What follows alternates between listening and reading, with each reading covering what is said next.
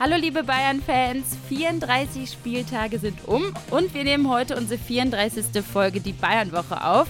Ja, die Saison ist zu Ende und wenn man eine Woche zurückblickt, kann man sagen, der ganz normale Wahnsinn und mit einem ganz verrückten Saisonabschluss, Kerry.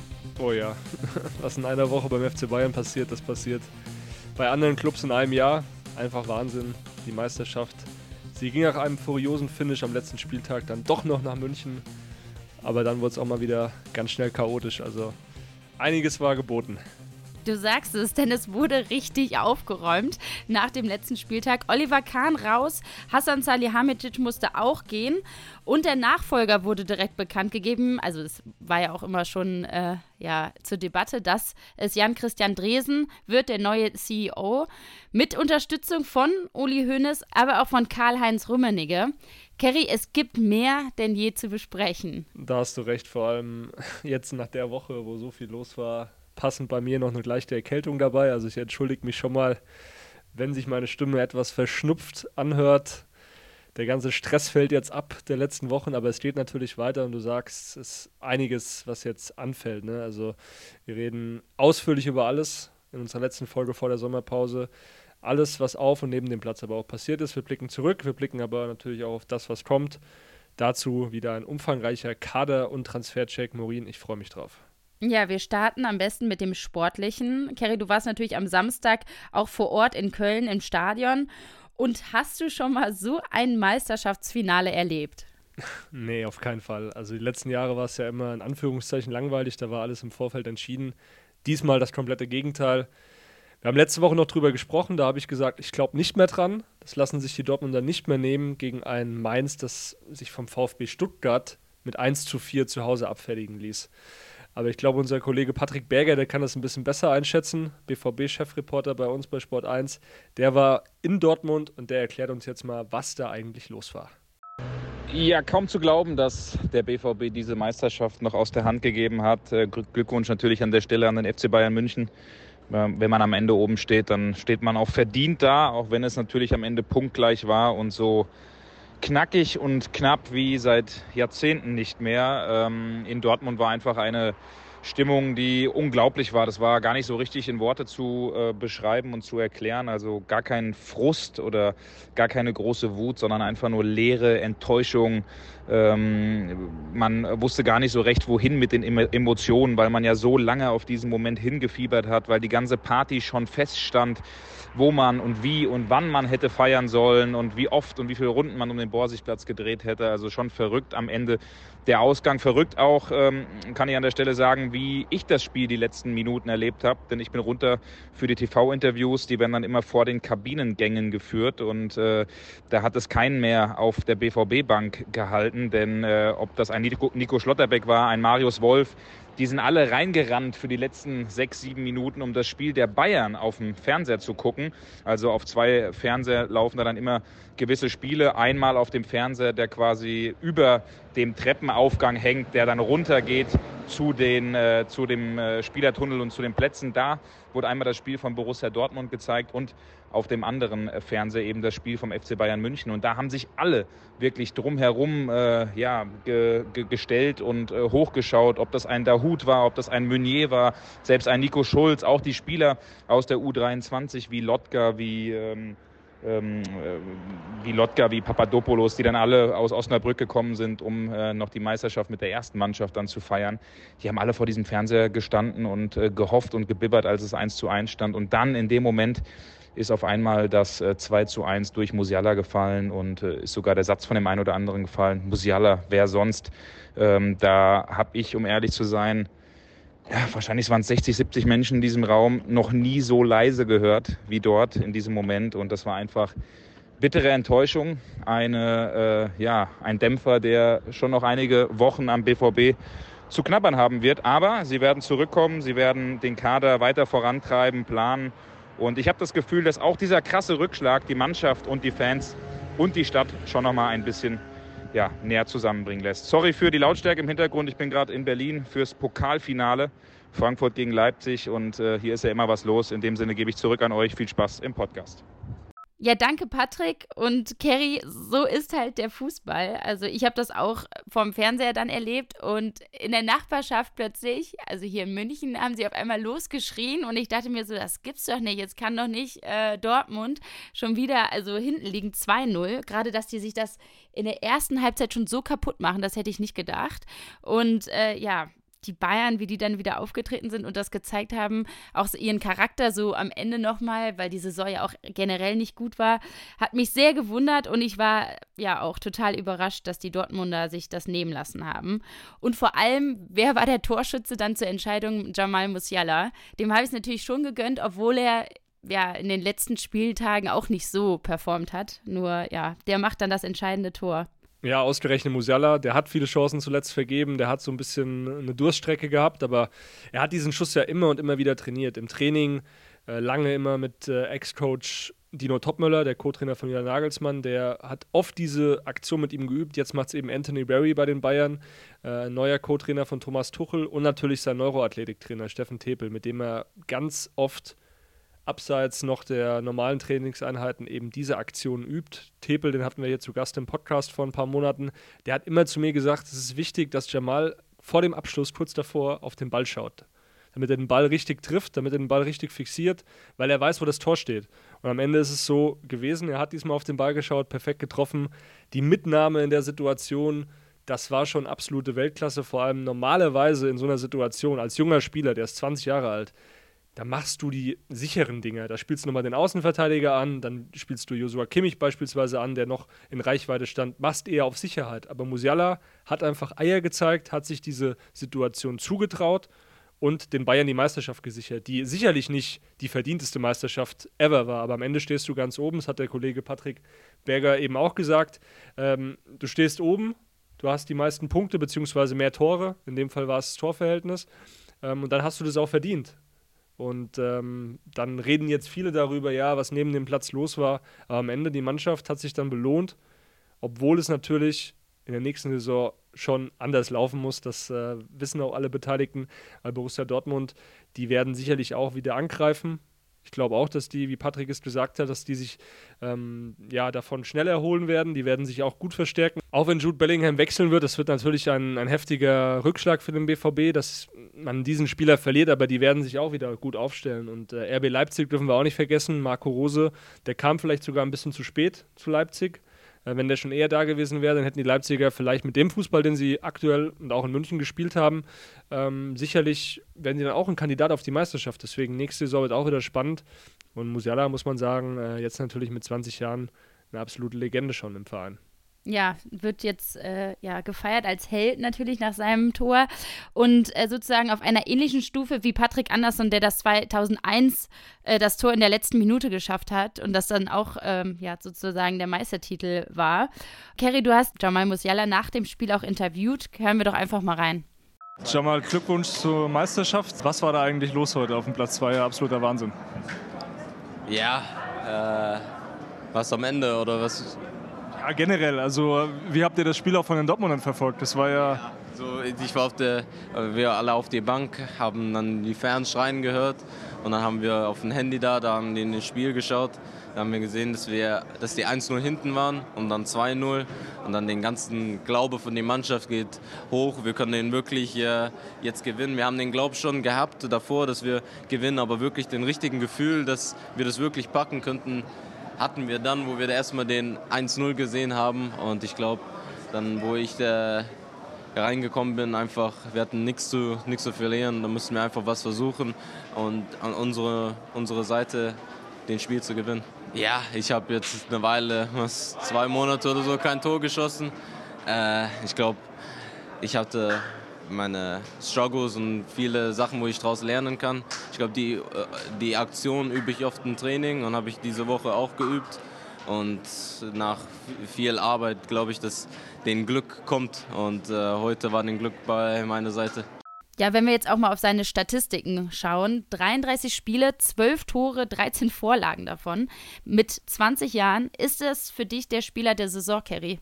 Beim FC Bayern auf jeden Fall, das kann man, das kann man so sagen. In der Bundesliga sicherlich mit äh, Jude Bellingham der stärkste Spieler. Man darf nicht vergessen, Musiala hatte diese Wahnsinns-Hinrunde, dann eine WM gespielt, wo er wirklich ähm, alles reingelegt hat, auch Pech hatte und dann klar bist du mit 20 Jahren, der ist ja auch erst im Februar 20 geworden, vielleicht nicht so stabil, dass du dann auch das über 34 Spieltage, über die ganze Saison so abrufen kannst, so performen kannst.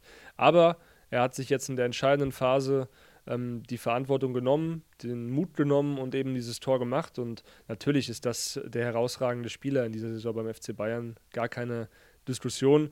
Ähm, Jude Bellingham hat den Preis der DFL bekommen für den besten Spieler. Mehr haben für ihn gewotet. Ähm, muss man auch sagen, Bellingham, das kann man auch schon nachvollziehen, der war extrem wichtig für den BVB, hat viel Verantwortung übernommen. Für mich beide auf einer Stufe und äh, beide eine absolute Bereicherung für die Bundesliga. Bellingham wird jetzt den BVB verlassen, Musiala wird noch beim FC Bayern bleiben. Ähm, das ist sicherlich ein Spieler, haben wir schon so oft drüber geredet, aber das kann wirklich ein Spieler sein, der eine Epoche auch prägen kann. Und äh, wir freuen uns natürlich weiter auch, ihn zu begleiten, ich ihn im Stadion zu sehen. Das ist immer eine Augenweide, es macht immer Spaß, wenn er dann seine, seine Triplings macht, seine schlangenartigen Bewegungen. Es macht einfach Spaß. Es ist ein Spieler, für den gibst du ähm, gerne auch mal als Fan natürlich den einen oder anderen Euro aus. Wir Journalisten kommen gratis ins Stadion, wir arbeiten dort, umso besser. Aber ähm, ja, das macht Spaß. Ja, und jetzt bleiben wir mal bei Bewertung. Wenn du jetzt äh, entscheiden müsstest, deine Top 5 bei den Bayern in dieser Saison, wie würdest du dann den Kader aufstellen? Ja, auf der 1 Jamal Musiala haben wir natürlich drüber gesprochen. Auf der 2 würde ich Matthijs de Licht sehen. Der hat sich super eingefügt in seine neue äh, Umgebung, in sein neues Team. Der kommt auch unheimlich gut an. Ähm, starker Verteidiger, hat äh, viele wichtige Zweikämpfe gewonnen, war immer fit und ähm, ja, einfach wie er sich integriert hat in die Mannschaft, das, das würde ich sehr, als sehr positiv sehen. Deswegen er für mich auf der Nummer 2, auf der 3 Joshua Kimmich, auch wenn viele seine Ecken kritisch sehen. Er hat äh, unheimlich ähm, großes Fußballverständnis auf dem Platz, also er hat eine hohe Spielintelligenz. Er probiert einfach viele Dinge aus, vielleicht auch manchmal zu viele Dinge. Er braucht vielleicht noch einen besseren Partner neben sich, dann werden auch mehr Leute, glaube ich, seine Fähigkeiten zu schätzen wissen. Auf der 4 würde ich äh, Benji Pavard sehen, weil er einfach durchweg konstant war. Er war souverän, wenn er gebraucht wurde, war er da. Und ja, auf der 5 gibt es mehrere Kandidaten. Also man muss ja auch die Hinrunde ein bisschen betrachten und da war Choupo-Moting sicherlich der überragende Spieler neben Musiala und deswegen würde ich ihn jetzt auch auf diese Position packen, auch wenn er sehr lange jetzt zuletzt verletzt war, aber ähm, wie er einfach Robert Lewandowski ersetzt hat, das war nicht zu erwarten, das war nicht selbstverständlich. Er war extrem wichtig als, als Wandspieler vorne drin und ähm, deswegen würde ich ihn da sicherlich auf der 5, vielleicht auf der 6 auch sehen, ähm, in dem Ranking jetzt, aber ähm, ja, als Alternative fällt mir jetzt auch, brennt mir jetzt keiner auf der Zunge, sage ich mal so, deswegen würde ich es bei diesen fünf Spielern belassen. Ähm, da sind die Meinungen sicherlich unterschiedlich, gehen auseinander, aber das wäre jetzt mal meine, meine Top 5 bei den Bayern. Ja, insgesamt muss man ja sagen, war die Saison generell nicht so berauschend und es gab auch viele Spieler, die enttäuschend waren. Wer war das für dich? Auf jeden Fall Sadio Mané. Also damit hat man nicht gerechnet, dass er sich so schwach präsentiert. Leon Goretzkas Saison war auch enttäuschend.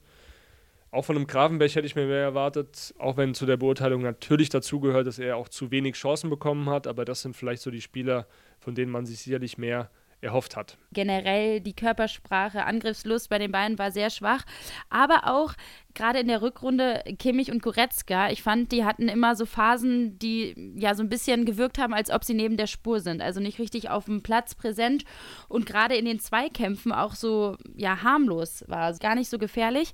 Dann fand ich aber besonders gut, muss ich sagen, Choupo-Moting in der ähm, Hinrunde, was du eben auch gesagt hast, gerade auch sein Alter, klar hat er ein paar Wehwehchen, trotzdem hat er abgeliefert ähm, und hat äh, eine super Chancenverwertung gehabt. Und äh, wer jetzt wieder in Fahrt gefunden hat, fand ich Gnabry in den letzten Spielen. Davor war halt auch viel zu wenig von ihm, aber ja, ich glaube, der ist jetzt gerade so richtig wieder in Fahrt gekommen mit seinen Toren. Voll, stimme ich dir absolut zu. Auch Mathis Tell können wir erwähnen, sicherlich eine positive, eine positive Erscheinung, ein guter Lichtblick auch für die Zukunft. Der kam rein und hat immer was bewirkt, hat immer ähm, was kreiert und hat sich dann auch oft äh, ja, belohnt für seine äh, Mühen. Und da erwartet man natürlich auch mehr von einem Leroy Sané, beispielsweise, der jetzt nicht brutal enttäuscht hat, aber jetzt auch nicht, sage ich mal, überragend war. Eher im Gegenteil, es war eine durchwachsene Saison von ihm, das weiß er auch selbst. Aber wir gehen später nochmal genau den Kader durch, was dann auch äh, ja, die Situation der einzelnen Spieler betrifft. Aber vorher würde ich sagen, äh, blicken wir nochmal auf dieses wilde Wochenende jetzt zurück. Ja, die Feierlichkeiten wurden ein wenig überschattet von dem Aus der Bosse Oliver Kahn und Hassan Salihamidzic. Kerry, was war denn da eigentlich wieder los? Der Plan war doch ursprünglich, erst nach dem Spieltag darüber zu entscheiden. Die Sitzung des Aufsichtsrats war für Dienstag geplant und dann nach dem Sieg, nach dem Meistertitel heißt es so, die Pressemitteilung geht raus, die beiden sind jetzt weg. Ja, das passt natürlich zu dieser wilden, hektischen Saison und ich habe am Freitagabend schon Hinweise bekommen, dass da was im Busch sein soll. Ich habe die Info am Ende aber nicht rund bekommen. Also eine Quelle reicht dir da auch nicht. Als Journalist äh, muss man sich ja auch mal in die Lage dann von, von mir versetzen. Stellt euch mal vor, ich liege das und am Ende fällt der Beschluss doch erst am Dienstag. Und dann stehst du, stehe ich, wie der allerletzte Idiot da. Und das Risiko wollte ich dann auch einfach nicht eingehen. Das war es mir dann nicht wert. Aber ja, jetzt wissen wir, es gab diese spontane, außerordentliche Sitzung ähm, auf Drängen von Herbert Hein und Uli Hoeneß. Also am Donnerstag wurde dann erst Hasan Salihamidzic und dann Oliver Kahn darüber informiert, dass eben Schluss sei. Am Freitag erfuhr Trainer Thomas Tuchel davon und die Mannschaft, so der Plan, sollte eigentlich dann nach dem Spiel in Köln in der Kabine darüber informiert werden. Was mir gesagt wurde, Hoeneß und Co., die haben schlichtweg nicht mehr mit dem Gewinn der Meisterschaft gerechnet. Sie dachten, okay, wir bringen das Spiel hier jetzt noch zu Ende und dann erfahren es die Spieler, die Stimmung ist eh schlecht und dann können sie auch in den Urlaub fahren, wissen Bescheid, wir haben Ruhe und können dann auch entspannt die neue Saison planen. Aber dann hat es eben doch noch mit der Meisterschaft geklappt. Ein paar Spieler wurden schon direkt nach dem Abpfiff auf dem Platz von den Medienvertretern damit konfrontiert und waren natürlich erstmal baff. Das hat halt einfach, wie gesagt, komplett ins Bild dieser Saison gepasst. Da wirst du kurz vor Schluss Meister, jubelst, freust dich, feierst mit den Fans und erfährst dann mittendrin, dass deine Chefs nicht mehr da sind. Von denen einer hier gerade übrigens noch mit dir feiert, also Salihamidzic. Das war insgesamt sehr, sehr skurril. Ich war auch sehr erstaunt, wie Hasan Salihamidzic da noch wirklich mitgefiebert hat. Ne? Der hat gebibbert und die Emotionen kamen so raus nach dem Tor. Also ich dachte so, das gibt's doch nicht. Der weiß jetzt eigentlich, dass er weg ist und fiebert halt noch so mit. Also das muss man auch ihm lassen. Aber wie ging es denn dann weiter? Ja, ich stimme dir da voll zu mit Brazzo. Das hat aber auch gezeigt, wie sehr er für diesen Verein brennt, wie sehr er für diesen Verein lebt und dass er in dem Moment nicht Sportvorstand war oder entlassener Sportvorstand, sondern eben Fan. Wie ging es weiter? Also die Spieler kamen in die Kabine, dann kam auch Salihamidzic runter, wirkte sehr angespannt, bedrückt natürlich und hat dann eine Ansprache gehalten in der Kabine, um seinen Abschied eben zu verkünden. Hat sich von jedem Einzelnen ganz fair verabschiedet, von Spielern und Staff und hat dafür auch Standing Ovations bekommen. Also es war ein sehr emotionaler Moment. Wie haben die Spieler das dann aufgenommen? Also wie war dann generell die Stimmung? Weil du willst ja nach dem Meistertitel eigentlich feiern und dann bekommst du so eine Nachricht. Ja, Salihamidzic hatte sicherlich auch einige Spieler, die ihm sehr nahe standen in dieser Kabine. Und natürlich war die Stimmung nicht mehr so ausgelassen wie auf dem Platz. Klar, als Spieler feierst du. Es gab natürlich auch viel Bier, es gab Pizza, aber es war trotzdem insgesamt schon ein bisschen bedrückt. Vor allem Tuchel, der wirkte bei uns in der Mixzone sehr, sehr nachdenklich. Der hat in den Interviews nicht ein einziges Mal gelacht, obwohl es eigentlich sein erster Meistertitel war. Und ich glaube, das spricht einfach Bände für die Gesamtsituation. Meinst du denn, dass es ihn auch vor allem getroffen hat, äh, Thomas Tuchel? Ja, Herbert Heiner hat ja gesagt, Tuchel hat Verständnis gezeigt im zweiten Moment. Also im ersten Moment war er schon perplex und auch ein wenig bestürzt, als er am Freitag davon erfuhr. Das ist meine Info die Art und Weise am Samstag hat natürlich nicht dazu beigetragen. Also wie das alles vonstatten gegangen ist, die hat nicht, das hat nicht dazu beigetragen, dass er ähm, jetzt irgendwie gut gelaunt in den Abend gehen konnte. Also es waren immerhin seine zwei wichtigsten Ansprechpartner, die ihn ja auch bei dieser Nacht- und Nebelaktion damals im März zum FC Bayern geholt haben. Tuchel war Salihamidzic und Kahn extrem dankbar. Mit Salihamidzic war er täglich, mit Kahn zumindest wöchentlich im Austausch. Und klar ist doch, das beschäftigt einen. Ja, und so eiskalt dann irgendwie auch die zwei rauszuschmeißen. Ich kann mir auch vorstellen, dass sich vielleicht Tuchel auch Gedanken gemacht haben könnte über einen möglichen Rücktritt, oder? Nee, auf keinen Fall. Also da hat der ein oder andere Experte auch ein bisschen zu viel reininterpretiert. Ich kann an der Stelle nur sagen, Tuchel will bleiben, Tuchel wird bleiben. Da gab es und gibt es auch überhaupt keine Diskussion. Na klar hast du als Trainer erstmal ein paar Fragezeichen über dem Kopf, wenn plötzlich diejenigen gehen müssen, die dich zu dem Verein geholt haben. Vor allem natürlich, wer ist jetzt mein Ansprechpartner und wie läuft jetzt die Kaderplanung. Trotzdem, er konnte das schon ganz gut einordnen und es steht leider, und das ist halt in diesem Geschäft so, dann auch wieder weiter. Ist ja oft so, wir hatten das auch mit, mit Nagelsmann, er hat es ja selbst erlebt, Tuchel. Ähm, Nagelsmann war am einen Tag noch da und man hat sich ja bestürzt gezeigt und am nächsten Tag war Tuchel da und für viele war es schon wieder, okay, es geht jetzt weiter. Man ist extrem ähm, austauschbar in diesem Geschäft generell in vielen Berufszweigen. Man reißt sich jahrelang für etwas oder monatelang für etwas den, den Arsch auf und am Ende kommt jemand Neues und man gerät schnell in Vergessenheit. Also da muss man wirklich schon so eine Legacy haben wie Uli Hoeneß, wie Karl-Heinz Rummenigge, dass dann wirklich länger auch über einen getrauert wird. Salihamidzic war sechs Jahre im Verein, sicherlich, der hat da auch viele, viele Freunde gefunden und er geht ja auch als Freund. Aber Oliver Kahn, ich denke, dass wir in ein paar Monaten nicht mehr über ihn groß sprechen werden. Ja, in den letzten Wochen fand ich, stand Kahn schon öfters mal in der Kritik, aber bei Brazzo hatte ich jetzt gar nicht so das Gefühl. Kam das für dich auch überraschend, dass er auch gehen muss? Bisschen schon. Also Kahn war nach allem, was ich so gehört habe, absolut keine Überraschung mehr. Bei Salihamidzic war ich schon etwas verwundert, er selbst auch, denn er hat ja noch den Kader geplant, gemeinsam mit Tuchel. Und ich habe nach ein paar Spielen dann auch schon nachgefragt in den letzten Wochen, wie sieht es denn aus bei dir? Und er meinte so, ja, ich mache weiter, ich mache hier meinen Job und ich will ja auch gern bleiben. Und am Ende hat er ja auch sehr kurzfristig davon erfahren. Umso äh, mehr spricht es dann für ihn, wie er damit umgegangen ist.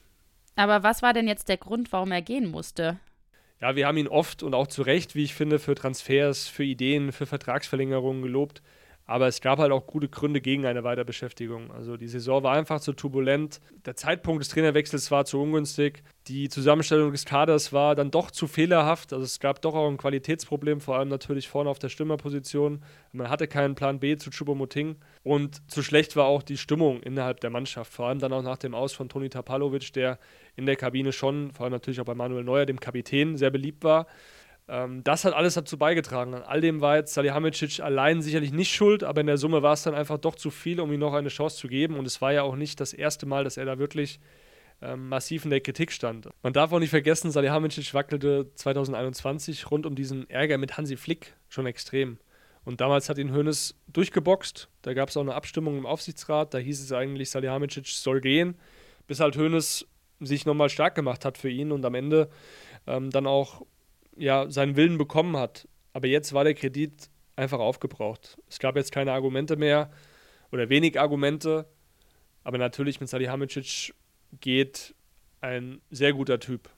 Ja, was man auch festhalten kann und ihm lassen muss, dass er ja wirklich noch mit auf dem Rathausplatz stand oder oben halt auf dem Balkon, ähm, hat mit Herbert Heiner auch eigentlich noch so einen total netten Eindruck gemacht, stand mit ihm zusammen, die haben sich umarmt und hat generell mit der Mannschaft gefeiert. Und ich glaube, sowas hast du halt auch selten, dass jemand, der weiß, dass er danach weg ist, noch mit der Mannschaft den Titel feiert. Total. Höchsten Respekt da auch an Salihamidzic, äh, wie er auch nach dem Tor von Musiala jubelt wie er sich dann nach dem Spiel auch noch mit uns Journalisten unterhalten hat und ähm, ja, wie er dann, wie du gesagt hast, noch mit zur Meisterparty gekommen ist. Also das hatte einfach Stil, das hatte, hatte Klasse und ich als Journalist kann natürlich auch nur sagen, dass die Zusammenarbeit mit ihm immer sehr fair war. Also er war immer höflich und immer korrekt zu einem und das ist in diesem Geschäft schon Seltenheit, muss ich euch sagen. Er hat mir nach der Meisterparty dann am Marienplatz auch kurz die Hand gegeben, mir alles Gute gewünscht. Das war eine tolle Geste von ihm. Es gab auch nicht so angenehme Momente mit ihm, das muss ich auch sagen. Ich kann da eine kleine Anekdote erzählen. Ähm, Anfang Januar beim Trainingslager in Katar, da habe ich mal einen etwas kritischeren Bericht geschrieben über den FC Bayern.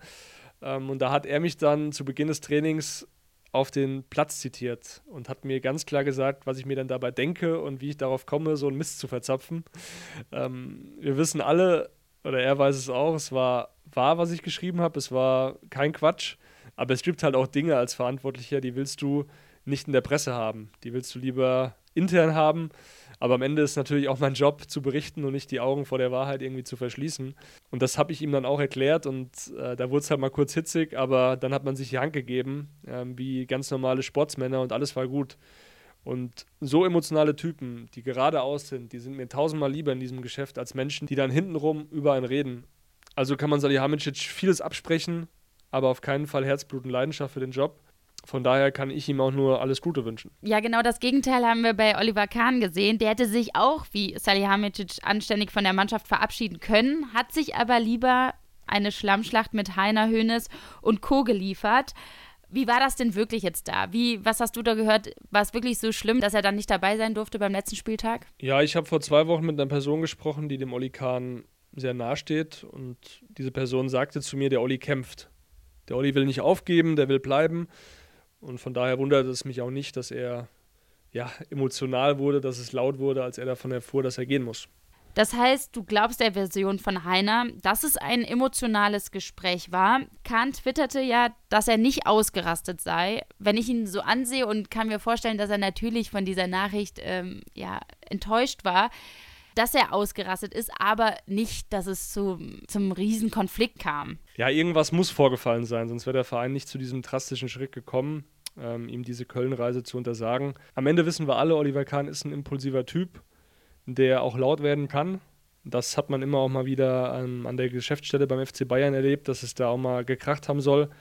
Ähm, das ist aber auch normal. Ich glaube, äh, Emotionen gehören dazu. Das will ich dem Oliver Kahn jetzt auch gar nicht irgendwie absprechen. Ich will jetzt nicht Oliver Kahn das dafür schlecht machen, dass er ähm, Emotionen zeigt. Ähm, wir haben ihn ja oft auch dafür kritisiert, dass er gerade in der Öffentlichkeit zu wenig Emotionen zeigt. Was ich mich nur ähm, frage oder was ich mir gewünscht hätte, eine Pressekonferenz von Oliver Kahn, ein Interview ähm, und nicht irgendwie äh, Twitter-Nachrichten, weil die sind dann im Vergleich zu einer richtigen Pressekonferenz, wo du dich auch kritischen Fragen stellen musst, dann schon, ähm, ja, sag ich mal, ist die einfache Lösung eben, was zu behaupten ähm, irgendwo bei Social Media zu posten und dann eben wieder den Laptop runterzuklappen und so ein Ding zu machen. Deswegen ähm, Oliver Kahn, der dann nochmal klare Kante zeigt vor laufender Kamera, das hätte wahrscheinlich mehr Sinn gemacht und hätte ihm auch ein bisschen mehr Glaubwürdigkeit eingebracht. Ich weiß, dass die Version von Heiner, ich glaube ihr auch der Version von Heiner, aber ich weiß auch, dass es eben emotional wurde. Aber da verweise ich lieber mal auf die Worte unseres Chefredakteurs Pit Gottschalk im Doppelpass vergangene Woche. Der hat Folgendes gesagt. Und die Wahrheit, die rauskommen wird, wird nicht gut sein für Oliver Kahn. Man hat ihm, mit ihm sich getroffen am Donnerstag um 11 Uhr. Sie heißt Herbert Heiner, Aufsichtsratsvorsitzende, und Uli Hoeneß als dessen Stellvertreter und Clublegende. Und hat ihm um 11 Uhr am Donnerstag gesagt, es geht nicht mehr weiter. Du fährst diesen Verein gegen die Wand. Und selbst wenn du das Triple gewonnen hättest, endet dein Weg hier beim FC Bayern. Er war so außer sich, dass er gedroht hat, auszupacken über den FC Bayern und ist wutentbrannt auch vorzeitig abgehauen. Aus dieser Sitzung hat sich einfach da sitzen lassen und war anschließend auch nicht mehr zu erreichen, außer dass er gesagt hat, ich will auf jeden Fall mit nach Köln reisen. Und äh, die Bayern hatten aber große Sorge, dass er mit nach Köln reist, weil man hat eine kleine Maschine und an Bord ist Jan Dresen, der, Poten also der Nachfolger und Erzfeind von Oliver Kahn, weil Oliver Kahn vermutet hinter ihm auch den Drahtzieher für seine Demission. Und jetzt, und das hat mich dann, als ich das dann wirklich erfahren habe, geschockt. Man hatte Sorge, dass es dort am Flugzeug vor den Fotografen zu handgreiflichen Auseinandersetzungen könnten, weil er so wütend war und so außer sich, dass eine Prügelei gedroht hätte, wenn er dort mitreist. Und um das zu verhindern, dass es nicht zu einem klarkommt, hat man sich entschieden, du kommst bitte nicht, wir untersagen dir das, wir lassen es nicht drauf aus. Ich kann nur noch mal betonen, ohne Grund ist der Oli Kahn nicht mit dabei gewesen. Spannende Frage, wie geht es jetzt mit den beiden weiter, mit Oliver Kahn und Hasan Salihamidzic? Ja, beide ziehen sich erstmal zurück, wollen das natürlich auch erstmal verarbeiten, äh, wie Julian Nagelsmann äh, das auch erstmal verarbeiten wollte oder nach wie vor verarbeiten möchte, bevor er da was Neues macht. Kahn hat sich eine Villa auf Mallorca zugelegt, schon vor längerer Zeit. Ich denke mal, die wird er dann demnächst äh, häufiger besuchen und äh, Salihamidzic ist, wie ich gehört habe, erstmal nach Amerika Urlaub machen, abschalten, klarkommen. Total verständlich. Ähm, Kahn wird und muss aber sicher auch nochmal das Gespräch suchen mit den Bossen. Äh, das kann eigentlich nicht so stehen bleiben. Ja, glaubst du denn, dass er in Zukunft äh, für einen anderen Club tätig sein wird? Also beide, aber gerade vor allem Kahn, weil er jetzt nicht nochmal das Gespräch gesucht hat? Ja, beim FC Bayern ist Oliver Kahn sicherlich erstmal verbrannt, da ist zu viel passiert, da ist zu viel zu Bruch gegangen. Ich denke, die Fans sollten da jetzt auch einfach strikt trennen. Einmal nach dem Torhüter, der Legende Oliver Kahn und dann nach dem Funktionär, der halt auf ganzer Linie gescheitert ist, bei dem es eben nicht geklappt hat. Und ähm, er hat den FC Bayern eben sehr als Wirtschaftsunternehmen gesehen, zu wenig als Fußballclub, der großen Wert auf eine familiäre Atmosphäre, auf Harmonie, auf Nahbarkeit und Kommunikation legt. Der Salihamidzic, der hat ja diese Attribute zum Großteil sogar erfüllt und hat sich eben erhobenen Hauptes da verabschiedet. Deswegen kann ich mir sogar vorstellen, dass Salihamidzic irgendwann mal wieder zum FC Bayern zurückkehrt, vielleicht auch mal im Jugendbereich arbeitet, weil er sicherlich auch ein gutes Auge hat für Talente und ähm, er selbst hat sich da jetzt aber noch keine Gedanken gemacht. Ich kann bei Salihamidzic auch ehrlicherweise nicht das Wort gescheitert in den Mund nehmen, weil er hat äh, immerhin die Champions League geholt mit dem FC Bayern, das Triple, ähm, sechs deutsche Meisterschaften, also das spricht natürlich auch für ihn und er wird sicher auch einen guten Markt und gute Optionen haben, allein mit seinen Sprachkenntnissen und mit dem Netzwerk, das er sich über die Jahre jetzt auch aufgebaut hat. Ja, der neue CEO Jan-Christian Dresen legt besonders viel Wert, dieses Mir-San-Mir-Gefühl wieder zu vereinen und eine familiäre Atmosphäre zu schaffen. Meinst du, es wird ihm gelingen beim FC Bayern? In Verbindung mit Hoeneß und Rummenigge definitiv. Also Tresen, sehr guter Mann, viele Mitarbeiter schätzen ihn und ich glaube, entscheidend ist aber auch die Rückkehr von Karl-Heinz Rummenigge. Der ist einfach sehr, sehr wichtig, auch wenn er jetzt nur in Anführungszeichen als Mitglied des Aufsichtsrats zurückkehrt. Er wird wieder sehr viel Einfluss nehmen, er wird viel Macht und Mitspracherecht haben und das hilft dem Club. Weil er hat Charisma, er ist eloquent, er hat eine positive Aura und ein Kontaktbuch wie nur ganz, ganz wenige Granten im Weltfußball. Also Real Madrid zum Beispiel hat ja einen Florentino Perez auch ein zweites Mal benötigt und nicht ohne Grund, weil der eben auch so ein ja, Staatsmann einfach ist, der, der seinem Verein viel gegeben hat. Und Rummenigge ist ein ähnlicher Typ, super vernetzt und hat super Kontakte international, hat ja auch selbst im Ausland gespielt. Und ähm, ja, eben dieses Charisma. Ich habe mich schon vor ein paar Monaten mit einem Mitarbeiter des FC Bayern unterhalten, ein höherrangiger Mitarbeiter. Der hat zu mir gesagt, wir vermissen Karl-Heinz Rummenigge, weil der hat einen gegrüßt an der anderen Straßenseite, wenn er da vorbeigelaufen ist. Oder unter Stress beim Bäcker morgens in der Früh. Ähm, der hat gefragt, wie es einem geht, was, was es so Neues gibt. Und Oliver Kahn hat es eben alles nicht getan. Im Gegenteil, der hat sich manchmal schon gemeinsam auch mit seinen Beratern, die er da um sich herum hatte, einfach schwer getan, diese Nähe aufzubauen. Auch mal einen guten Morgen zu sagen, mal freundlich zu sein, zu lächeln, mal einen Smalltalk zu führen. Dieses Gespür hatte Oliver Kahn nicht. So habe ich jetzt von mehreren Leuten eben gehört. Und deswegen hat auch Uli Hoeneß schon letztes Jahr Oliver Kahn zu sich geholt und gesagt, gemeinsam mit Herbert Heiner, Oliver, du musst deinen Führungsstil überdenken, du musst dich verändern, du musst dich ein bisschen mehr öffnen. Nicht gegenüber der Presse, das natürlich auch, aber entscheidend, vor allem hier an der Geschäftsstelle, weil die Mitarbeiter sind genauso wichtig wie die Spieler auf dem Platz. Wir brauchen diese Mitarbeiter und du musst diese Mitarbeiter richtig führen. Das hat Oliver Kahn nicht so gut hinbekommen, was wohl auch daran lag, dass er einfach nicht sehr gut beraten war. Er hatte ja Moritz Mattes um sich herum, den Chief of Staff, der jetzt auch gehen musste, der auch freigestellt wurde, weil er eben auch nicht sehr gut bei den Mitarbeitern ankam. Der soll für schlechte Stimmung gesorgt haben, der soll oft mal laut und unangenehm geworden sein. Und das hat vielen Leuten, ja, so ein bisschen den Spaß, die Freude auch an der Arbeit genommen.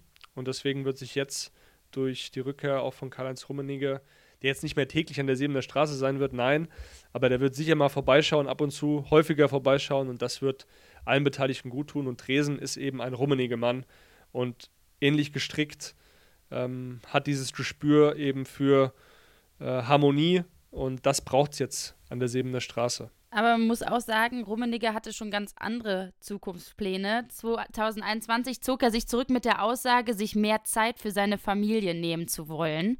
Und jetzt ist er wieder da. Ja, er hat eben geglaubt, seine Fußballfamilie in gute Hände übergeben zu haben. Doch er hat sich da getäuscht und ähm, wie Uli Hoeneß ist ihm sein Verein, sein FC Bayern nur einmal sehr wichtig. Man darf nicht vergessen, das ist eigentlich das Lebenswerk von, von diesen Menschen und deswegen sind sie jetzt natürlich wieder stärker involviert. Was bedeutet das für die Kaderplanung? Wird Rummenigge jetzt wieder gemeinsam mit Hoeneß aktiv eingreifen oder kommt ein neuer Sportdirektor oder Sportvorstand, der quasi die Arbeit von Hasan Salihamidzic macht? Also eigentlich wollen sie nicht mehr ins operative Geschäft eingreifen, aber das eigentlich äh, zeigt, glaube ich, dass es da schon die Gedankenspiele gibt, dass Hönes und Rummenigge auch bei der einen oder anderen Verhandlung mit am Tisch sitzen werden. Es gibt sicher verschiedene Modelle. Also offiziell wollen sie als Supervisor im Hintergrund fungieren, als Berater parat stehen und federführend, so ein bisschen angelehnt an das englische Teammanager-Modell, soll eben erstmal Thomas Tuchel den Job von Pratzo machen. Dann hat man zusätzlich zu Hoeneß und Rummenigge noch Tresen, Heiner und Dr. Michael Diederich im Boot. Diederich ist der neue Finanzchef, der Tresen beerbt, der also den Blick auf die Zahlen hat und da auch immer ähm, genauestens drauf schauen wird. Ähm, der hat übrigens auch schon einen 100-Millionen-Transfer in Aussicht gestellt. Also da dürfen wir uns auf einiges äh, jetzt in den nächsten Wochen und Monaten äh, gefasst machen. Und dann darf man natürlich auch nicht vergessen, die Scouting-Abteilung, die Tuchel noch zusätzlich zuarbeitet. Also ein starker Sportvorstand, ja, die wird gesucht. Ich kann nur so viel sagen. Eckspieler wie ein Robben oder Bastian Schweinsteiger sind kein Thema. Man sucht wirklich einen gestandenen, erfahrenen Mann, der exzellent vernetzt ist, aber man nimmt sich dafür auch die Zeit. Ja, Gerüchte kamen auch auf, dass Max Eberl oder Markus Krösche Kandidaten für den Posten seien. Wie sieht's da aus? Ja, die beiden stehen erstmal nicht zur Verfügung. Das haben sie gesagt und ich glaube ihnen da auch, wenn sie das öffentlich so, so klarstellen. Ein Hintertürchen gibt es da aktuell auch nicht. Ich habe jetzt auch nicht gehört, dass es da ähm, ja, konkrete Gespräche irgendwie geben soll. Sicher, da wird immer viel dementiert, aber ich kann mir schon vorstellen, dass da mal Kontakt aufgenommen wurde. Die ja, Menschen bestreiten das gerne in dem Geschäft, aber die Trete sind kurz. Das ist im Endeffekt äh, wie wenn du jetzt einen, einen, guten Bekannten mal kurz anrufst und mal fragst, ja, was hast du eigentlich so in den nächsten Monaten vor? Also, äh, ja, heiß ist das Thema trotzdem nicht. Also Eberl und Krösche, da müssen wir mal abwarten. Ich äh, gehe jetzt davon aus, dass dieses Transferteam, wie ich es auch gerade vorgestellt habe, erstmal diese Transferperiode macht. Auch in der Marco Neppe steht noch ein Fragezeichen. Da können wir jetzt nur nicht aktuell mehr zu sagen. Der technische Direktor und die rechte Hand von Salihamidzic, ähm, da wissen wir auch nicht ganz genau, ob er eben bleibt. Die Tendenz geht schon langfristig eher dahin, dass man, dass man sich trennt. Aktuell, das ist jetzt der Stand von, ähm, was haben wir jetzt, Donnerstag, 15 Uhr. Äh, er ist noch an der Sebener Straße. Und du hast ja auch Michael Reschke ins Spiel gebracht. Ja, der Name wurde diskutiert. Also Michael Reschke war ja auch vor zwei Wochen bei uns hier im, im, Podcast zu Gast, haben wir ein sehr interessantes Gespräch gehabt und der Name wurde diskutiert aufgrund seiner Erfahrung und aufgrund seines Netzwerks. Ganz logisch, ähm, als Unterstützung für ein paar Monate, ähnlich wie es jetzt Jörg Schmatke beim FC Liverpool machen wird. Ähm, Reschke kennt den Club, er kennt Rummenigge sehr gut, er kennt Tuchel sehr gut, man, man, man kennt und schätzt sich. Aber die Tendenz lautet eben, dass man Tuchel das auch zutraut, dass er jetzt die kurzfristigen Baustellen auch ohne einen starken Sportvorstand an seiner Seite abarbeiten kann. Natürlich mit diesem Team, mit Hoeneß, mit Rummenigge im Hintergrund. Ähm, das wären auf jeden Fall für jeden Fan und für jeden Beobachter aufregende und unterhaltsame Wochen. So viel kann ich versprechen. Äh, Thomas Tuchel hat seinen Urlaub jetzt erstmal nach hinten geschoben. Äh, vielleicht muss er ihn sogar ganz canceln. Du hast gerade von kurzfristigen Baustellen gesprochen. Welche sind das denn? Oben auf der Agenda nach wie vor die Verpflichtung eines äh, ja, defensiven Mittelfeldspielers, eines Sechsers und äh, die Verpflichtung eines Neuners, eines ja, echten Stürmers. Dann gilt es aber natürlich noch Gespräche zu führen mit Spielern, die weg wollen oder weg sollen, beziehungsweise dürfen. Und davon hängt dann auch ab, ob man möglicherweise nochmal Geld für einen Innenverteidiger in die Hand nehmen muss. Bevor wir über mögliche Zugänge sprechen, sprechen wir erstmal über Abgänge. Lasst uns den Kader doch mal von vorne bis hinten durchgehen. Fangen wir mit den Torhütern an. Manuel Neuer. Ja, Manuel Neuer wird bleiben. Der macht sich jetzt auch fit in der Sommerpause, wird jetzt auch ähm, weiter an der Sebener Straße an seiner Reha arbeiten, zusammen mit Torwarttrainer Michael Rechner. Der will, so der Plan nach wie vor, zu Saisonbeginn wieder fix zwischen den Pfosten stehen als Nummer 1. Und wie sieht es mit den anderen Torhütern aus? Ja, es ist eine spannende Konstellation. Also es sieht schon danach aus, dass es wieder die Konstellation Neuer und Sven Ulreich wird. Also Sven Ulreich als Nummer 2 und dann eben ein ja, dritter Torwart aus der eigenen Jugend ähm, hochgezogen wird. Also Jan Sommer, das hören wir jetzt mittlerweile auch, der könnte gehen. Ihm bieten sich auch schon einige Optionen im Ausland. Konkret ist da aber noch nichts. Alexander Nübel, der wird zu 99 Prozent gehen. Also der peilt auch einen festen Wechsel an. Das hat jetzt keine Zukunft mehr. Der war ja auch ähm, ja, eigentlich ein Wunschtorwart mal von Salihamidzic und weiß auch selbst, dass wenn Neuer zwischen den Pfosten steht, dass er da wenig Aussicht hat, seine Entwicklung auch weiter voranzutreiben. Und ja, als dritter Keeper käme dann wahrscheinlich einer vom Campus in Frage, Johannes Schenk. Ähm, hat ja diese Saison schon äh, diesen Posten eingenommen. Der könnte eventuell verliehen werden, muss man mal schauen.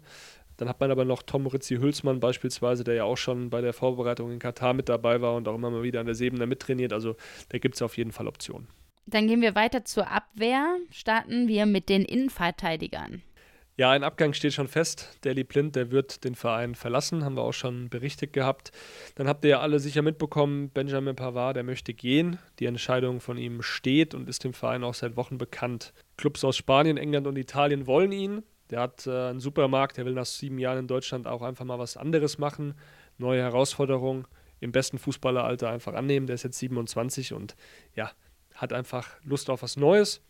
Und ähm, ja, die Bayern, die wollen natürlich da auch eine gute Summe für ihn haben. Da ist die Rede von ja, mindestens 30 Millionen. Ein Jahr vor Vertragsende nach der Saison ist, glaube ich, auch ein realistischer Preis, um dann eben ein bisschen Kohle zu bekommen für diesen Spieler, der ja wirklich wichtig war. Torel hat auch alles versucht, um ihn zu halten, aber es hat eben nicht geklappt. Sein Kumpel Lucas Hernandez, der möchte auch gehen. Das hat er in seinem privaten Umfeld und auch ein paar Mitspielern mittlerweile klar erzählt. Es gibt ein finanziell lukratives Angebot von Paris Saint-Germain. Da können die Bayern auch in puncto Ablöse nochmal ordentlich Asche machen. Die Frage ist natürlich, lässt man neben Pavard noch einen weiteren Top-Innenverteidiger ziehen? Also ganz entschieden, auch wenn es jetzt erstmal danach klingt, Lukas Hernandez will weg. Ganz entschieden ist das alles noch nicht. Also es wird jetzt viel spekuliert, viel getuschelt, aber was mir auch vor ein paar Tagen noch gesagt wurde, ganz vom Tisch ist auch das Thema Vertragsverlängerung noch nicht. Muss man jetzt einfach mal abwarten, die Füße stillhalten. Vielleicht setzen sich dann Hönes und Rummenigge nochmal mit ihm an den Tisch. Ähm, Tuchel hat jetzt viel versucht in den letzten Tagen. Vielleicht muss dem dann auch nochmal klar gesagt werden: Junge, du bleibst jetzt hier. Wir wollen jetzt unbedingt, dass du hier bleibst, dass du Stamminnenverteidiger bist, dass du ähm, vielleicht nochmal für ein oder nur zwei Jahre dann verlängerst, aber dass wir dich noch ein Jahr mindestens hier behalten, du dann aber nächstes Jahr auch uns eine Ablöse einbringst. Also diese Gedankenspiele, die gibt es ja alle. Also Hernandez selbst, wenn er verlängert, der wird dann auf keinen Fall bis, bis 27 verlängern, sondern wie gesagt nur um ein bis zwei Jahre, also bis 25 oder 26. Und nochmal, Tuchel, der tut im Hintergrund alles dafür, um Hernandez umzustimmen. Der liegt dem wirklich permanent in den Ohren. Und ähm, klar, wenn dann so ein Trainer von so einem Format auch unbedingt mit dir planen will, dann machst du dir als Spieler sicherlich auch nochmal Gedanken. Das heißt, das Thema ist noch nicht vom Tisch. Ihr werdet es rechtzeitig auch dann erfahren. Ähm, es wird viel spekuliert. Es bleibt spannend soll er natürlich sagen, Leute, keine Chance, entweder ihr, ihr verkauft mich jetzt oder ich gehe 24 ablösefrei, dann wird man ihn abgeben und zusehen, eben einen Ersatz zu verpflichten. Aber nochmal, das halten wir jetzt final fest, bevor ich mich hier um Kopf und Kragen rede. Die Karten sind einfach neu gemischt seit dem, seit dem Bossebeben. Es wird nochmal Gespräche geben und ich glaube, es wirklich erst zu 100 Prozent, wenn das alle Beteiligten sagen, nicht nur die Spielerseite, sondern eben auch der Verein. Und das war bisher noch nicht der Fall. Okay, wir können zusammenfassen. Pavard steht vor dem Abschied und Hernandez wackelt. Der Rest bleibt? Genau. Also bei der Licht gibt es keine Diskussion, auch kein Gesprächsbedarf. Äh, ist ja sonnenklar, dass der, dass der bleibt. Ähm, fühlt sich auch wohl in München, hat sich immer besser jetzt auch ähm, privat eingelebt und genauso soll auch Upamecano bleiben hat jetzt nicht die glücklichste Saison hinter sich, ähm, mal extrem stabil, dann aber diese zwei Spiele gegen Man City, aber man möchte ihn da aufbauen, man sieht seine Qualitäten, vor allem gegen den Ball. Ähm, und du kannst ja ehrlicherweise auch nicht noch mehr Innenverteidiger abgeben. Aber dazu später mehr. Ja, viel Arbeit für Thomas Tuchel, weil wir sind noch nicht mal durch mit der Abwehr. Was passiert denn mit den Außenverteidigern? Masraui bleibt, Stanisic bleibt. Beide sind für rechts eingeplant. Also das ist der aktuelle Plan für die rechte Abwehrseite. Bunassar, der darf nach wie vor gehen. Die linke Seite, die gehört Alfonso Davis. Es gibt im Club und auch im Team eigentlich keine Zweifel an seinem Verbleib, obwohl Real Madrid Interesse zeigt und ähm, ja, auch ein gewisser David Alaba ihn ihn sogar schon empfohlen haben soll bei den Königlichen, ist ja ganz klar, dass da untereinander auch ein bisschen gequatscht wird. Aber Davis erster Ansprechpartner bleibt der FC Bayern. Ähm, der Berater hat da jetzt ein bisschen, ja, sage ich mal, es war jetzt auch schlau vom Berater, sich da zu äußern und zu sagen, hey, wir warten jetzt erstmal ab, ist ein bisschen chaotisch.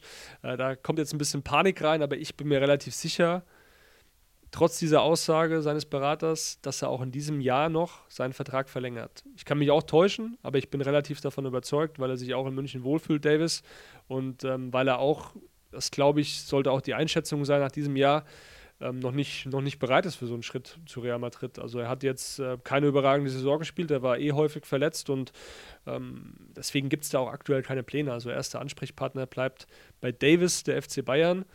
Bei João Cancelo ist es anders. Der kehrt vorübergehend zu Man City zurück, hat sich bisher aber noch nicht von seinen Bayern-Mannschaftskollegen verabschiedet. Der weiß auch selbst aktuell so recht gar nicht, wie es für ihn weitergeht. Also alles offen.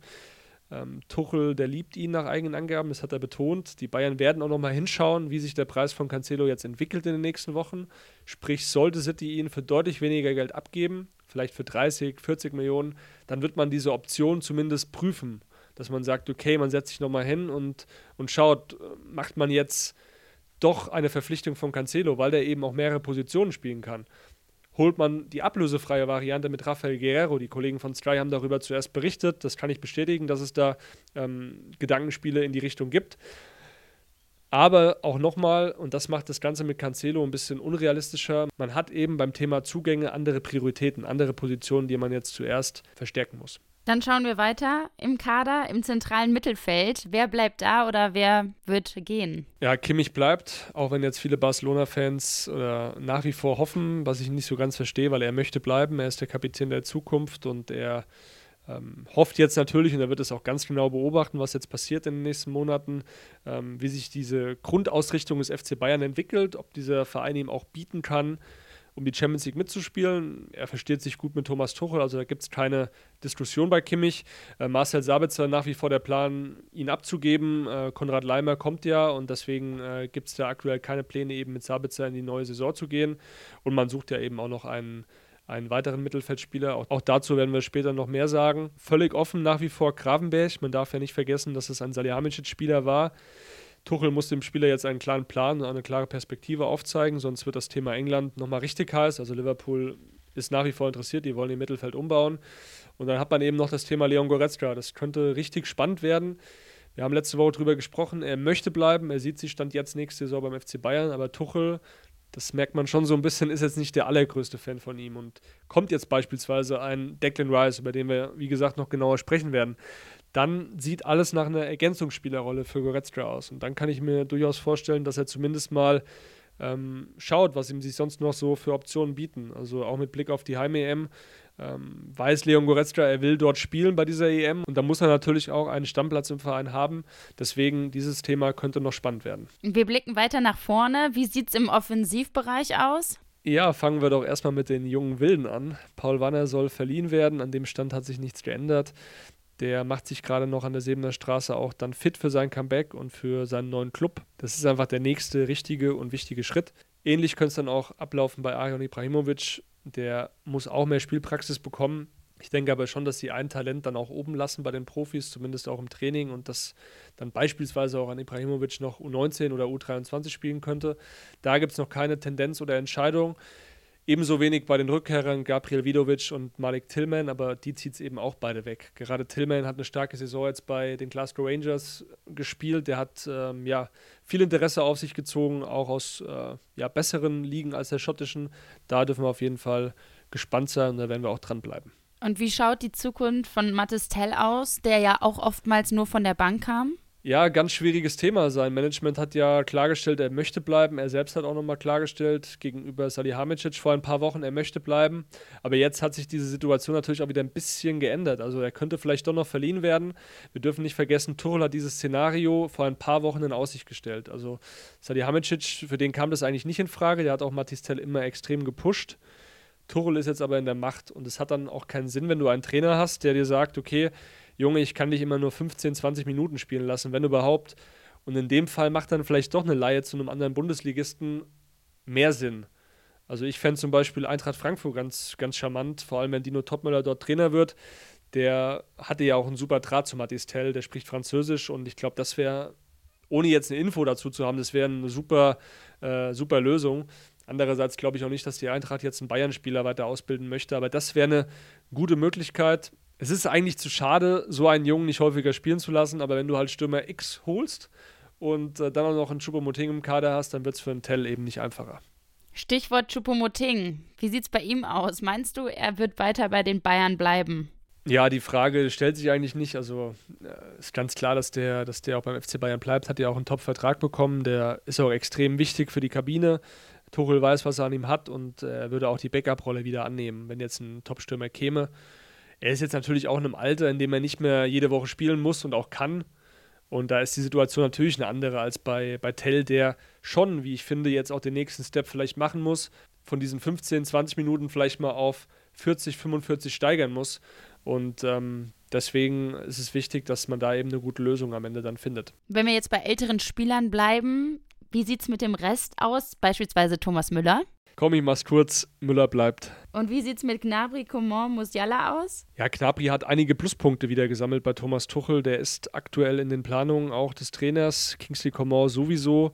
Und Musiala bleibt auch. Wie sieht's mit Sané aus? Der möchte ja auch gerne weiterhin bei den Bayern eine tragende Rolle spielen, oder?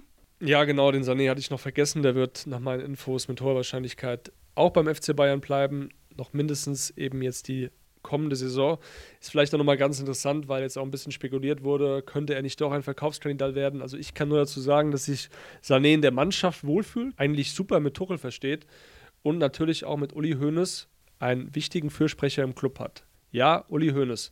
Der hat ihn damals nämlich von dem Wechsel nach München mit überzeugt, hat ihn auch danach rund um diesen Wechsel auch zu sich an den Tegernsee eingeladen, immer den Kontakt zu ihm gehalten. Alle Sané-Fans unter euch können jetzt also erstmal aufatmen, alle Sané-Hater Die müssen jetzt stark bleiben, aber das ist eben der Stand der Dinge, den ich jetzt, den ich jetzt äh, euch nennen kann. Alles weitere wird man dann eben im nächsten Jahr sehen. Sein Vertrag geht bis 2025 und natürlich will Leroy Sané eine bessere Saison spielen als diese. Natürlich will der Verein genau beobachten, wie sich Leroy Sané auch entwickelt, um dann 2024 möglicherweise zu sprechen über eine Vertragsverlängerung.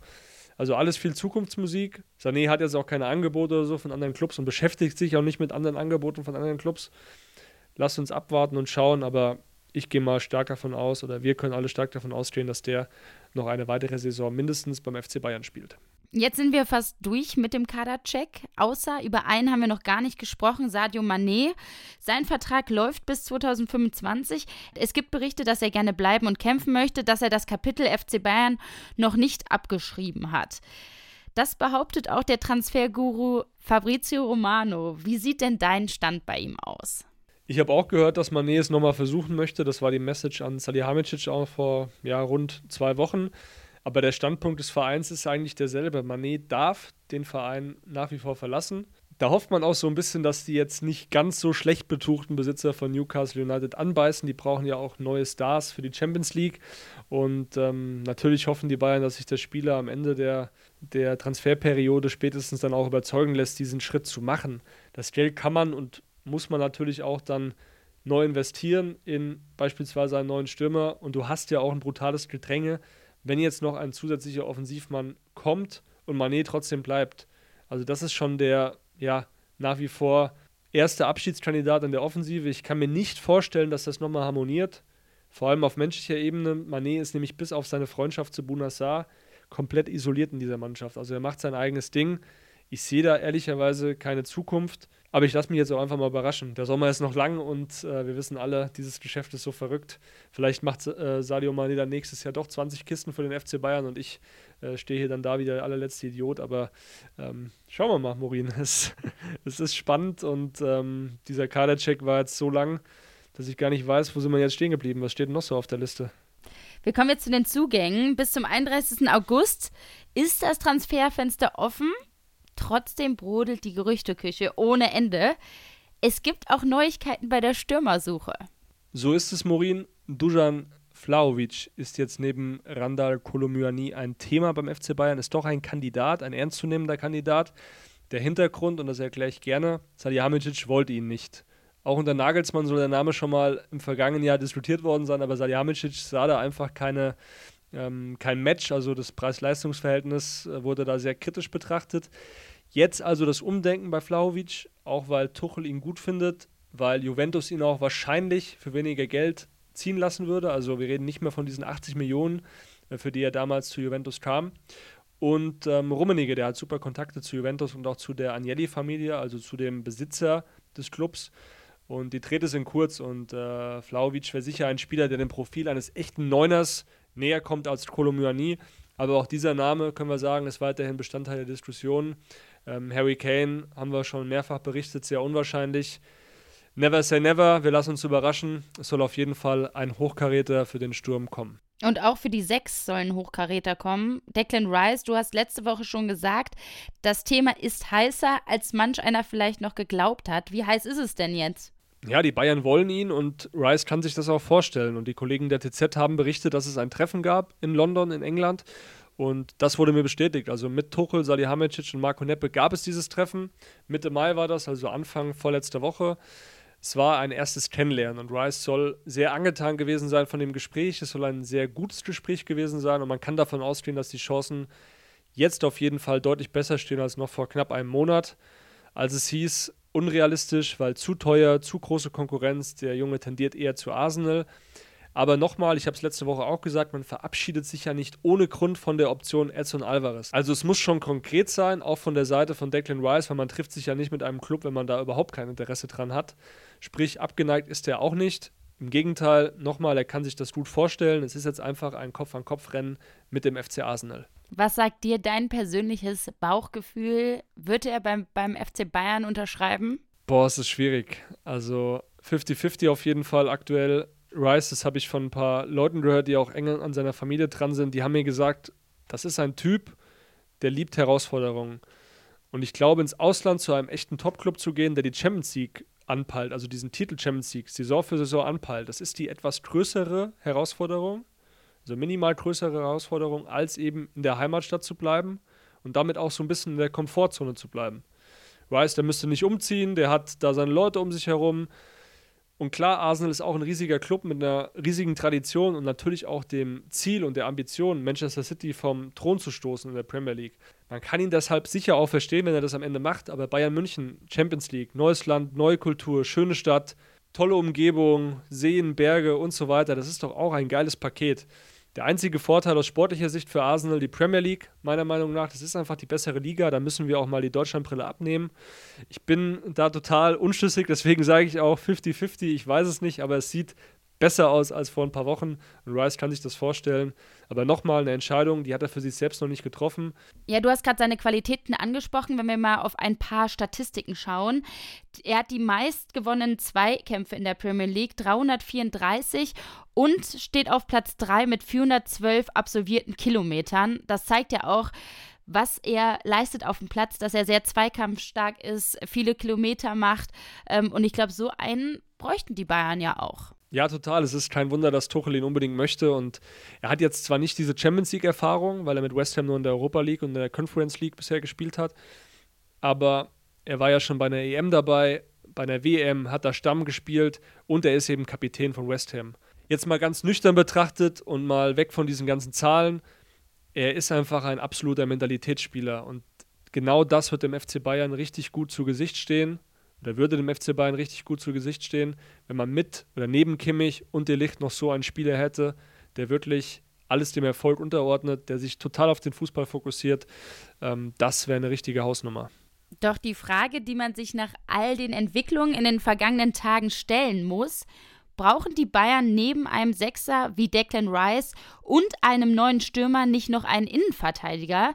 Du hast es angesprochen, Kerry, Pavard will weg, Hernandez könnte auch gehen. Ja, das stimmt, Morin. Also Fakt ist schon mal, Tarek Buchmann, Kapitän der U19, wird hochgezogen. Er soll einen Profivertrag erhalten. Jedenfalls hat die alte sportliche Führung das mit dem Jungen ausgehandelt. Der Vertrag soll dann etwa über drei Jahre gehen. Und am Campus wird der junge Buchmann total geschätzt. Vielleicht bietet sich ihm ja sogar die Chance, sofort zum Innenverteidiger Nummer 4 aufzusteigen, sollte Hernandez bleiben oder ein Ersatz verpflichtet werden. Aber ich habe eben auch schon gehört, dass dieses Innenverteidiger-Thema intern schon ausgiebig diskutiert wird. Und da geht es jetzt auch gar nicht mal so sehr um Namen. Wie meinst du das? Ja, es gibt da Diskussionen. Also Tuchel und auch mehrere Spieler, die haben registriert, dass von den aktuellen Innenverteidigern eigentlich niemand so eine richtig herausragende Spieleröffnung hat. Also De Ligt und Upamecano, keine Frage, das sind tolle Verteidiger, die gegen den Ball aggressiv und kompromisslos arbeiten, aber mit dem Ball jetzt sicher nicht diese absolute Weltweltklasse haben. Die spielen selten einen Ball scharf in die Tiefe oder verlagern das Spiel auch mal mit einem präzisen Diago. Es kommt wirklich ganz selten vor. Also ich habe ja eigentlich nur beobachtet in der Saison, es gibt zwei Wege. Entweder es werden die Außenverteidiger flach angespielt oder Joshua Kimmich lässt sich dann so weit nach hinten fallen, dass er den kompletten Spielaufbau übernimmt. Was hat das zur Folge? Du hast weniger Raumgewinn und in der Regel dann auch eine Anspielstation weniger im Mittelfeld. Das Spiel wird so tendenziell langsamer, du erzeugst beim Gegner auch nicht so ein bisschen ja, das Gefühl der Unberechenbarkeit und du kriegst deine Außenstürmer dann auch weniger gut ins Spiel. Und da haben halt David Alaba und Jerome Boateng immer brutal stark gespielt. Die waren richtige Meister in diesen Diago-Bällen, in diesen ja, Schnittstellenpässen, auch in Mats Hummels früher. Ähm, diese Bälle werden total vermisst, gerade aus der Trippelsaison.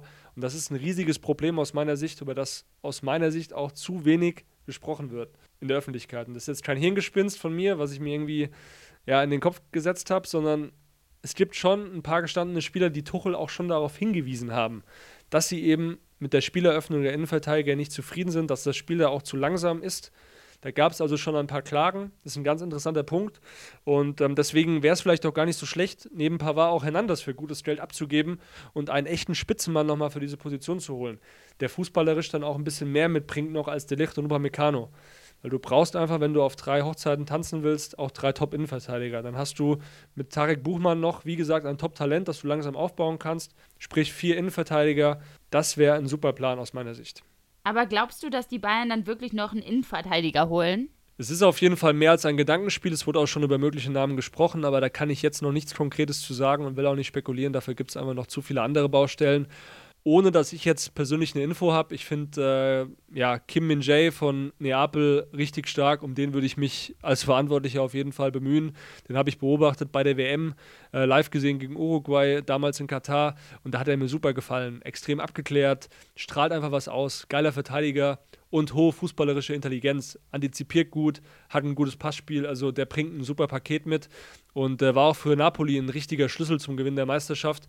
Und so ein Spieler wäre auch aus Marketing-Sicht super für den FC Bayern. Dann hast du mal wieder einen Topstar aus Asien. Ähm, da kann ich mich jetzt an keinen eigentlich in der jüngeren Vergangenheit erinnern, ähm, der wirklich absolute Topklasse war. Und ähm, ich würde das machen, aber ja. Aber Kerry, du bleibst doch unser Reporter oder wirst du jetzt Kaderplaner? Ja, Schenkelklopfer, Morin. Aber ja, da hast du recht. Ähm, ich gehe jetzt unter die Kaderplaner. Nein, Spaß. Ich bleibe Reporter, keine Angst. Es macht mir auch Spaß, Reporter zu sein. Und man kann immer seine Meinung einbringen. Aber Kaderplanung soll jemand anders machen. Keine Sorge, das war jetzt keine Bewerbung für den FC Bayern, die ja noch einen neuen Sportvorstand suchen. Aber ich bin happy mit dem, was ich gerade mache. Wer weiß, kann alles passieren. Keine Transfer-News. Keine Transfer-News. In dem Sinne würde ich sagen, du bleibst weiterhin dran, du hältst uns auf dem Laufenden, Kerry. In den nächsten Wochen aber erstmal überwiegend auf Sport 1 und per Twitter, denn es heißt erstmal Podcast Sommerpause. Genau, das war unsere letzte Folge für diese Saison und leider auch die letzte Folge mit dir, liebe Maureen. Weil du verlässt uns. Ich bleibe, ich habe eben gesagt, ich, ich gehe nicht, aber du verlässt uns. Das ist schade, das ist scheiße. Das darf ich auch mal so sagen, weil es hat immer sehr viel Spaß gemacht mit dir. Und ähm, ja, du hast Sport 1 vor einigen Wochen sozusagen um deine Transferfreigabe gebeten. Ja, genau. Ich wechsle zu einem anderen Sportsender, aber für eine nicht so hohe Ablöse wie beim FC Bayern. Bleibt natürlich weiterhin im Fußballbereich tätig. Nur wir können dann leider keine Bayern-Woche mehr aufnehmen. Ja, das ist schade, Morin. Es wird dann jemand anders mit mir machen. Das äh, finde ich schade, weil es immer Spaß gemacht hat mit dir. Aber wir werden uns natürlich bei Sport 1 darum bemühen, dass wir euch da wieder einen Top-Podcast liefern, auch ohne Morin. Aber nochmal, äh, Morin, es hat extrem viel Spaß gemacht. Wir haben. Äh, jetzt so viele Folgen miteinander aufgenommen. Das waren jetzt, wie gesagt, über 30 Folgen schon und äh, es hat immer Spaß gemacht. Wir hatten eine gute Chemie zusammen, haben die Themen gut vorbereitet, haben hoffentlich euch auch gut unterhalten. Es ist immer auch stressig bei uns, logischerweise, weil wir nebenbei noch einiges zu tun haben. Ich bin viel unterwegs. Äh, dann hat Morin einiges zu tun in der Redaktion gehabt. Deswegen äh, ist es da auch immer mit Stress verbunden gewesen, aber es hat extrem viel Spaß gemacht. Die Saison war auch extrem lang für uns beide und wir freuen uns natürlich jetzt erstmal auf Urlaub und mir bleibt natürlich nichts anderes zu wünschen als äh, ja, alles Gute, Morin, und euch allen eine ja, entspannte Sommerpause. Es wird viel los sein beim FC Bayern nochmal. Sport1.de immer mal wieder ähm, ja, anklicken. Da wird es immer wieder Infos geben. Ich bin natürlich weiter am Handy, werde meine Telefonate machen und euch auch auf dem Laufenden halten, weil es wird einfach viel passieren beim FC Bayern. Trotzdem, diese Podcast-Pause, die muss jetzt einfach mal sein. Ich habe jetzt auch noch Nationalmannschaft vor mir und äh, wir werden dann mit neuer Besetzung im Juli wieder starten. Genauer Termin wird dann noch äh, an euch kommuniziert. Und in dem Sinne, macht's gut. Morin, alles Gute dir. Ja, danke, das kann ich nur zurückgeben. Es hat mir auch sehr viel Spaß gemacht mit dir. Es gab immer was zu lachen. Und äh, ja, danke für die schönen Folgen, die Bayern-Woche. Bleib weiterhin so nah dran an den Bayern und wir hören ja trotzdem voneinander. Danke euch auch, euch Zuhörern, dass ihr uns unterstützt habt und genießt die Sommerpause. Lasst es euch mal so richtig gut gehen. In dem Sinne, danke Morin und Servus. Schaltet mal alle schön ab. Ciao, ciao. Macht's gut. Ciao.